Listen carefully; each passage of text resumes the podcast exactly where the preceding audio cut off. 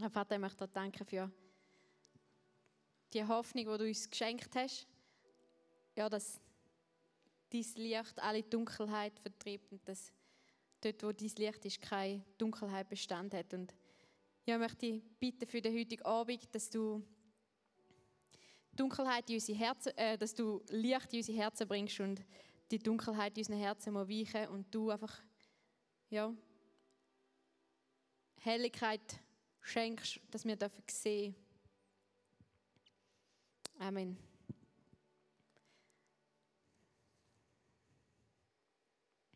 Danke, Tobi, vielmals für den Poetry Slam. Mega ähm, cool. Eben so der, der Gedanke, dass dort, wo Licht angeht, Mut Dunkelheit weichen. Also das Licht ist stärker als Dunkelheit. Das finde ich mega, mega ermutigend. Ja, wir sind in einer Predigtserie im Moment mit dem Depot 3 und zwar heißt die Culture Codes und wir haben verschiedene Stichworte dort erarbeitet wo wir miteinander durchgehen, wo wir uns können merken für unser gemeinsames Leben, also für unsere Gemeinschaft miteinander, aber auch für uns ganz persönlich. Also die Sachen, die wir da ähm, möchten weitergeben, die sind für alles, also für das Leben in der Kirche, in der Gemeinde, aber auch für uns daheim im Alltag denkt. Und für da haben wir auch so Stickers gemacht. Also ihr habt auf euren Tisch habt ihr so Stickers, die ihr mit heimnehmen und die ihr überall ankleben könnt. Und ich finde die mega cool, wo wir die Idee hatten, ähm, bin ich gerade für und Flamme für die Stickers, weil ich finde da irgendwie, ähm, fühle mich ein bisschen zurückversetzt so. Äh, Stickers habe ich früher noch mega gerne gehabt, also ein Album, wo ich ganz viel hatte. Und ähm, auf jeden Fall habe ich gerade letzte mich verwünscht, wie ich ähm, so Sticker gesehen habe und an die Predigt gedacht habe. Und zwar haben wir es, nein, wir teilen ein Auto miteinander und wir haben es uns hinten dran auf die Scheibe geklebt. Der Demut-Kleber hängt oder klebt dort, wo der Dave letzte darüber predigt hat. Und dann bin ich da im Amreville, bin posten und bin so äh, in die Tiefgarage reingefahren und dann hat es gerade links neben dem Eingang hat's einen Parkplatz. Das ist der beste Parkplatz, weil du bist gerade dort, weißt du, so, kürzester Weg ever. Und dann bin ich ausgestiegen und habe so gedacht, boah, Mann, jetzt richtig gut gemacht, richtig den nächsten Parkplatz und schaue so zurück aufs Auto und sehe so den Demo-Kleber auf, auf dem, Auto und ich so, ja, okay, Lass, ich lasse die Predigt nochmal, da kann ich nochmal ein bisschen, äh, noch ein bisschen lernen. Ja. Aber eben, die, die Sticker finde ich eine gute Sache, so, um immer wieder ähm, daran erinnern, wer das da erzählt worden ist. Und heute Abend haben wir den Culture Code Charakter wir bleiben nicht, wie wir sind. Und bleib wie bist, das ist doch so etwas, wo man ins Freundschaftsbuch hineingeschrieben hat früher noch, oder wo man so am Schluss anschreibt von einer schönen Karte. Einfach so, hey, bleib wie bist. Und ich habe so gemerkt, im letzten Jahr, in dem Corona-Jahr, wo ich sehr viel Zeit hatte zum Reflektieren und so ähm, nachdenken, ich habe gemerkt oder ich habe mich verwünscht, wenn ich mega viel sage, ja, ich bin halt so. So bin ich halt. Ich habe so gemerkt, ich bin langsam in dem Alter von der Akzeptanz angekommen. Wo ich einfach da akzeptiere, wie ich halt bin und auch nicht mehr wirklich das Gefühl habe, an dem muss ich noch arbeiten. Ja, da habe ich mich ein bisschen verwünscht und auch einfach so ein dass die anderen, dort störe ich mich Fehler noch, bei mir habe ich es langsam, ich habe es langsam akzeptiert. Oder? Und ich glaube aber, dass da eigentlich nicht das Ziel ist. Und darum haben wir als Culture Code, wir bleiben nicht, wie wir sind. Und heute Abend möchte ich euch anhand vom, vom Beispiel, wie Jesus ähm, den Paulus ermahnt und ermutigt hat, möchte ich euch zeigen, wie wichtig das ist, zum Veränderung wahrnehmen und auch, wie wir uns gegenseitig können unterstützen in dem. Und für das schauen wir ins Matthäus-Evangelium miteinander. Und das Matthäus-Evangelium ist so das erste Buch im Neuen Testament und macht so ein bisschen, es macht so ein bisschen Brücke zwischen dem Alten und dem Neuen Testament. Und dort geht es ganz fest um die Geschichte von Jesus, also um sein Leben, um sein Sterben und um seine Botschaft, also um seine Auferstehung und um seine Botschaft, die er hat für die Welt. Und dort ähm, wird eine Geschichte erzählt oder wird ähm, eine Begebenheit erzählt von Matthäus, wie Jesus mit seinen Jüngern ähm, unterwegs war. Und da steht im Matthäus 16, 13 bis 25. Und ihr dürft es gerne nachlesen. Ähm, wir gehen es einfach so Schritt für Schritt durch. Und zwar schildere ich einfach kurz die Situation. Wir sind in, die Jünger sind mit Jesus zusammen und die Jünger sind so seine zwölf besten Freunde, kann man sagen. Oder seine Nachfolgschaft, oder? Also sind so die, die mit ihm unterwegs waren, Leben geteilt haben und er ist so ein bisschen ihren ähm, Rabbi gewesen, also ihren ähm, Leiter, ihren Lehrer, wo sie viel gelernt haben davon. Und mit denen ist er unterwegs gewesen und er, hat so mit, er ist mit ihnen ähm, auf Caesarea gegangen in dieser Situation und hat sie so ein bisschen vom ganzen Trubel weggenommen und die sind dann zusammen äh, in, in so einem Städtchen und haben miteinander geschwätzt. Und dort hat Jesus wissen von seinen Jüngern, was sagen oder was sagen die anderen, wer das ich bin. Und dann haben die Jünger gesagt, ja, sie sagen, du bist ein, ein Prophet oder ein, einfach so, ja, du bist ein, ein Lehrer. Und dann hat er gefragt, ja, um was denkt denn ihr, wer ich bin? Und ihr müsst wissen, Israel hat schon, oder die, also so das jüdische Volk, die haben schon ewig wartet die auf ihren Retter.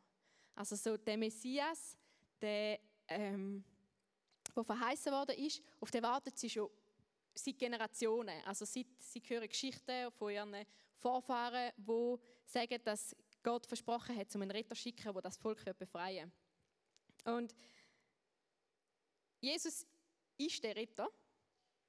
Er hat ihnen aber nicht einfach gesagt, hey, ich bin der Messias und ihr müsst jetzt an mich glauben, sondern er hat sie gefragt, was denkt denn ihr, wer ich bin?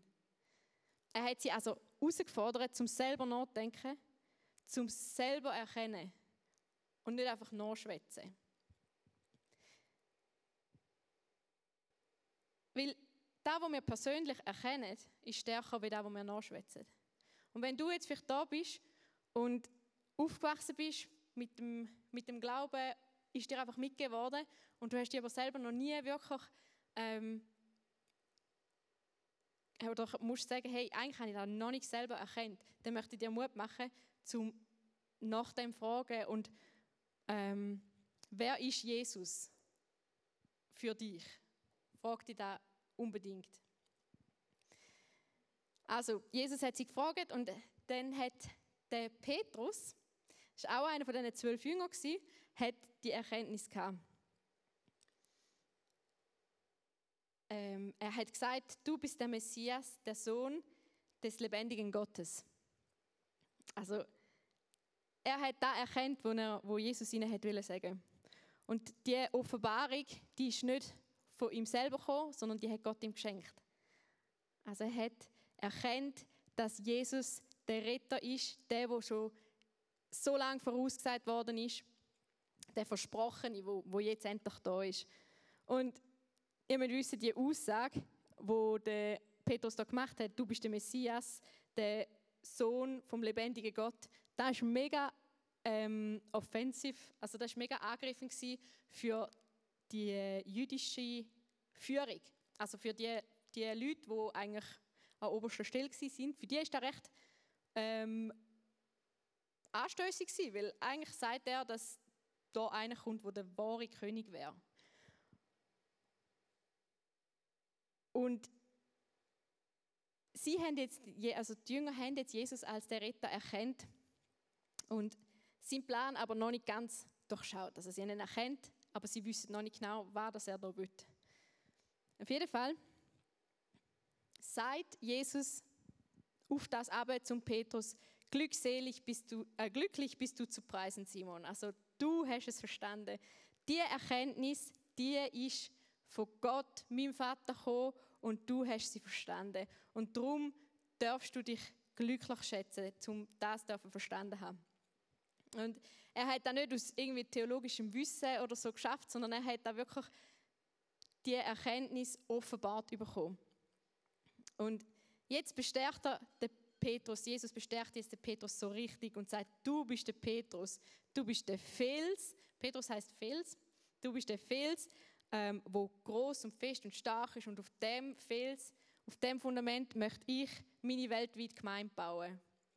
Und da ist eine mega, mega krasse Zusage für einen, ja, für einen Typ, der vorher, wo war der Petrus? Fischer. Fischer war. Auf jeden Fall. mega krasse Zusage, oder? Und Jesus sieht in Petrus so ein großes Potenzial und er ermutigt ihn und findet es super, wie er ist und fordert dann aber zu einer riesen Aufgabe raus. Und ich würde, glaube gerne wissen in dem Moment, wie das sich der Petrus gefühlt hat, weil das ist also schon noch krasse, eine krasse Zusage. So. Und ich weiß nicht, ob ob es überhaupt völlig verstanden hat, was das da heißt, weil wenn er sagt, eben, ich möchte meine Gemeinde auf dir bauen, heißt das nicht nur einfach die zwölf Jünger, die dort zusammen sind, sondern die weltweite Gemeinde, also uns alle miteinander. Und das ist ja eine mega, mega krasse Zusage. Und Jesus hat ihnen dann auf da aber in seinem Plan eröffnet, wieso dass er da ist. Und auf da haben die Jünger echt gewartet, oder? Weil sie erkennt, das ist der Retter, das ist der, der ähm, kann alles verändern auf dieser Welt. Und jetzt ist er da und jetzt gehen wir ab Macht, jetzt übernehmen wir den Laden. Und Jesus hat ihnen offenbart, dass er nach Jerusalem wird gehen und dass er dort viel Leid wird ertragen und von den führenden Männern, also viel, eben von den führenden Männern wird er viel Leid ertragen und er wird umgebracht werden und er wird wieder auferstehen nach drei Tagen. Und ich will nicht wissen, wie es da war in dieser Gruppe, wie die zwölf Jünger das gehört haben und dann so reagiert haben, weil das ist ja, also ihren Retter kommt und dann stirbt er. Also so, da ist, da ist da, was er angekündigt hat. Vielleicht haben sie nicht einmal mehr ganz zugelassen, weiß nicht. Aber einfach so, das war völlig nicht da, wo sie sich vorgestellt haben, was da passiert. Und ja, der Petrus hat sich gewehrt. Petrus hat gefunden, ah, ich glaube, also, ich bin nicht sicher, ob das der richtige Plan ist. Schau. Hat Jesus beiseite genommen und hat ihm gesagt, schau, ähm, meinst du wirklich, wir müssen das so machen? Oder, also so, er hat dann ein bisschen von seinem Plan abbringen und dann ist Jesus knallhart gewesen. Er hat gesagt, geh hinter mich, Satan mega hart. Also so, er hat gesagt, hey, ähm, da, wo du da sagst, da keinen Platz, weil du willst mich von dem Plan abbringen, wo Gott für mich hat oder wo Gott für die Welt hat. Und er hat gespürt, dass, ja, dass da, da geht nicht. Er hat dann zurechtgewiesen auf der Stelle.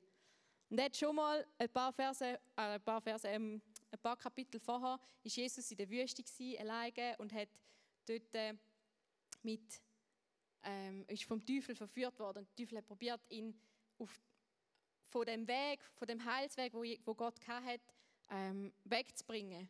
Und Jesus hat sich da genau gleich gewehrt und hat auch da gesagt, hey, niemand bringt mich von dem Weg ab.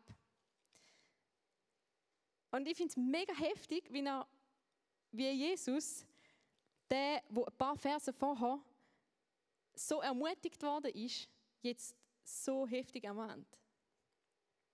Und der Anti Wright hat, ähm, das ist so ein Theologe, der hat ein, über, die, über die Szene geschrieben, der Abschnitt enthält eine düstere Warnung an alle, die in irgendein Amt in Gottes Kirche berufen werden.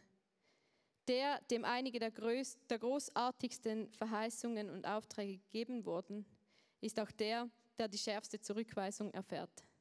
Also der Petrus ist fast so krass ermutigt worden und jetzt hat er eine mega Ermahnung erlebt.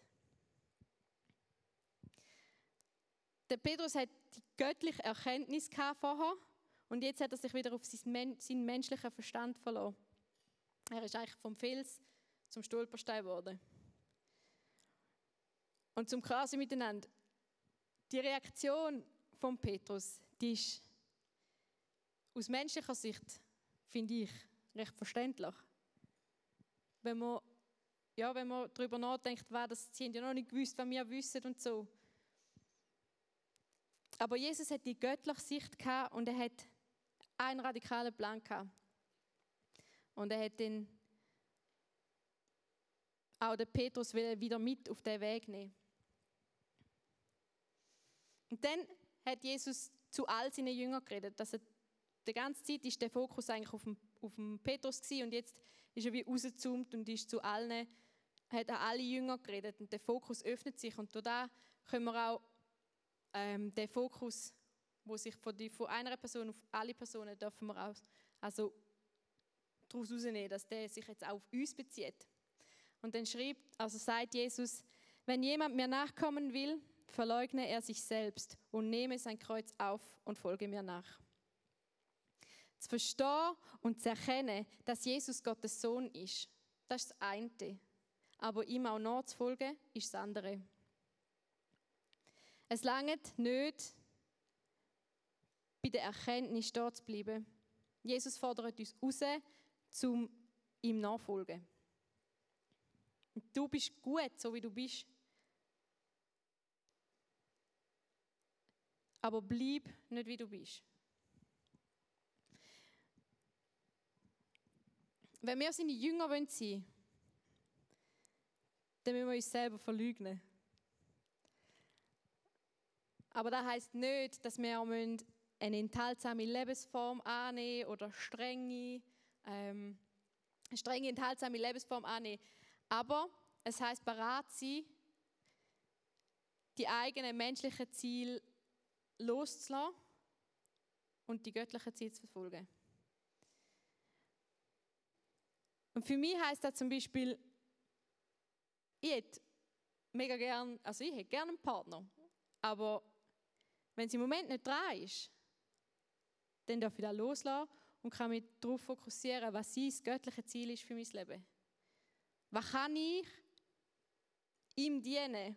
Ich glaube, zum den Fokus von mir selber auf mein eigenes, ja, auf mein Leben loslassen und rausschauen, was das er möchte in dieser Welt für mich. So, verstehen Sie, was ich meine? Ich hoffe es. Auf jeden Fall. Das Schwierige ist halt, dass da ist, da ist da, wo uns die Welt nicht sagt. Das ist da, wo, ja, wo wir nicht gesagt bekommen. Und wir haben gesagt über, bist wie du bist, ähm, mach so, wie es dir gefällt, don't change for anyone. Also, es ist so, ja, jetzt, ähm, de, die Fastenzeit bin ich am Insta-Fasten. Und das ist cool, aber ich bin jetzt einfach mega viel auf Pinterest. Und darum, es bringt nicht so viel. Aber, ich soll lassen. Auf jeden Fall hat es dort mega viel, kommen, ja, immer so Quotes, so, hey, du bist gut, wie du bist und so. Und hat, ja, die Mechanismen da, wo es immer wieder die gleichen Sachen anzeigt. Und einfach so, wo wir eigentlich immer sagen, hey, ich muss mich nicht verändern. Ich kann so sein, wie ich bin, ähm, egal, oder? Aber ich glaube nicht, dass da Jesus hat von uns. Ich glaube, er will nicht so einen egoistischen Lebensstil von uns. Und Jesus nachzufolgen kostet dein Leben. Aber er schenkt es dir auch. Und um dich ermutigen, die Ablösung von dir selber, die musst du nicht selber schaffen. Es ist ein Prozess in Beziehung mit dir und mit Jesus. Und unsere gegenseitige Unterstützung. Ich glaube, dass Jesus mit dem Petrus so unterwegs war, das zeigt, wie, wie sie als Gruppe miteinander funktioniert haben und sich gegenseitig unterstützt haben und ermahnt und ermutigt haben. Wir bleiben nicht, wie wir sind und für da brauchen wir einander. Jesus ist mit seinen Jüngern unterwegs hat sie ermutigt, aber immer auch herausgefordert, zum Weitergehen. Er ist ein Bestätiger und er ist ein Herausforderer. Und ich glaube, in diesem Punkt können wir mega viel von ihm lernen. Und darum habe ich vier Prinzipien erarbeitet, wie dass wir einander gegenseitig ermahnen und ermutigen können. Und der erste Punkt ist, ermahnen soll ermutigen. Also ermahnen soll keine Strafe sein, Es soll kein Tadel oder ein moralischer Appell sein. Der Ermahnte, der soll nicht als Find betrachtet werden. Es soll nicht ähm, oder soll aus einer selbstlosen Absicht, es soll nicht, ja, es soll aus einer selbstlosen Absicht passieren. Und ich finde, wir müssen unser Herz prüfen für das, bevor wir jemanden ermahnen. Und der Mann soll Mut machen zum Vorwärtsgehen und nicht lähmen zum Stehenbleiben. Und der zweite, das zweite Prinzip sind die Umstände sind entscheidend. Und da finde ich merkt man brutal bei Jesus. Er hat reagiert, er reagiert in der ganzen Bibel, er reagiert da unterschiedlich auf verschiedene Personen. Er kennt die Leute, er kennt ihre Situationen und er weiß, was sie brauchen. Die einen ermahnt er, wie der Petrus. Vorher hat er ihn aber ermutigt und herausgefordert und bestärkt. Ähm und ich glaube, da braucht es eine Sensibilität, zum miteinander unterwegs zu sein. Dritte ist, Ermahnen kommt aus Liebe und Beziehung. Und Liebe ist absichtslos. Das haben wir von Micha schon mal gehört. In einem Culture Code könnt ihr nachlesen, wenn ihr, wenn ihr noch nicht gehört habt. Es lohnt sich wirklich. Und Liebe ist absichtslos. Und für mich heißt das, es, hat, es kommt nicht mein eigener Vorteil dabei raus. es kommt nicht mein eigener Vorteil dabei raus, sondern es ist eine Absicht, also es ist ohne selbstsüchtige Absichten. Und aus Liebe ermahnen heißt, ohne selbstsüchtige Absicht, ohne, ohne zum Zorn zu reizen und ohne Bitterkeit zu erregen. Und ich glaube, wir Christen, wir sollen einander ermutigen und ermahnen. Aber in Güte und in der Kenntnis der Umstände. Und da gibt es nur in einer Beziehung. Such dir Leute, die dich pushen.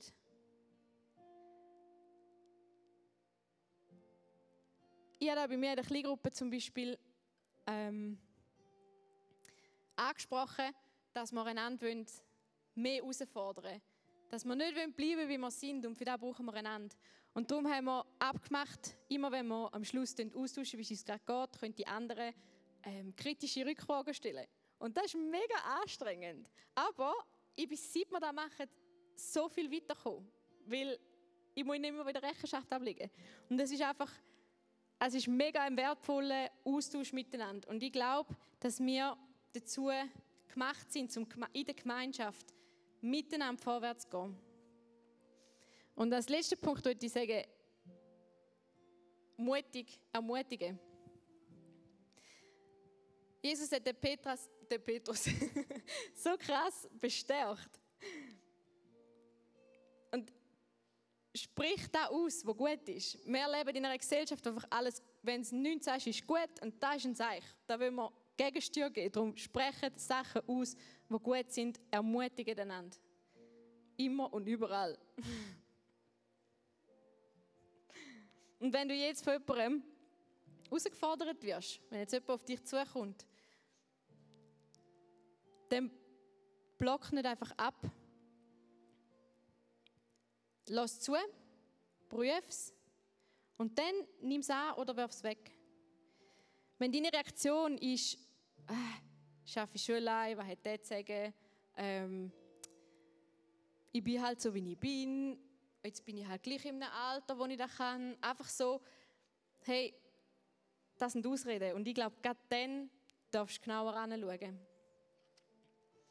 Der Craig Rochelle, das ist so ein Amerikaner, äh, Pastor, der hat gesagt, wenn zwei oder mehr Personen etwas sagen, dann wende ich dem Fall ehrlich zu und frage Gott, ob da ein Problem ist. Und ich glaube, das ist, wie der König David das gemacht hat. Er hat im Psalm 139 hat er betet, erforsche mich Gott und erkenne, was in meinem Herzen vor sich geht. Prüfe mich und erkenne meine Gedanken. Sieh, ob ich einen Weg eingeschlagen habe, der mich von dir wegführen würde, und leite mich auf dem Weg, der ewig Bestand hat. So, schaue mein Herz, Prüf meine Gedanken, prüf mein Herz, bring Licht in mein Herz, dass ich sehen kann. Und das ist mega anstrengend. Aber ich glaube, Veränderung machen wir nicht, weil es les ist, sondern weil es nötig ist. Und darum fordere ich dich raus, zum heute Abend das Gebet zu sprechen. Herr, du forschst mein Herz. Schau, check, äh, schau in meine Gedanken. Zeig mir, wo, wo, das, wo das ich noch ähnlicher kann werden wie du. Zeig mir, wo das ich ein Problem habe, wo das du Veränderung wünschst. Du hast jetzt Zeit für das. Und ich möchte dich ermutigen, nimm dir die Zeit. Und wenn, wenn da etwas, hey, wenn, wenn Gott irgendwo den Finger drauf legt, dann such dir jemanden, der Rechenschaft ablegen kann. Weil hat mir brutal geholfen, um immer wieder erinnert zu werden, hey, wie läuft es? Wenn Leute nachfragen, also ja, wenn jemand konkret nachfragt, du kannst so viel mehr wachsen an dem. Und ich glaube, Veränderung wird dann nicht zu einem Stolperstein, sondern du kannst vorwärts gehen. Und es ist streng, aber es ist wichtig.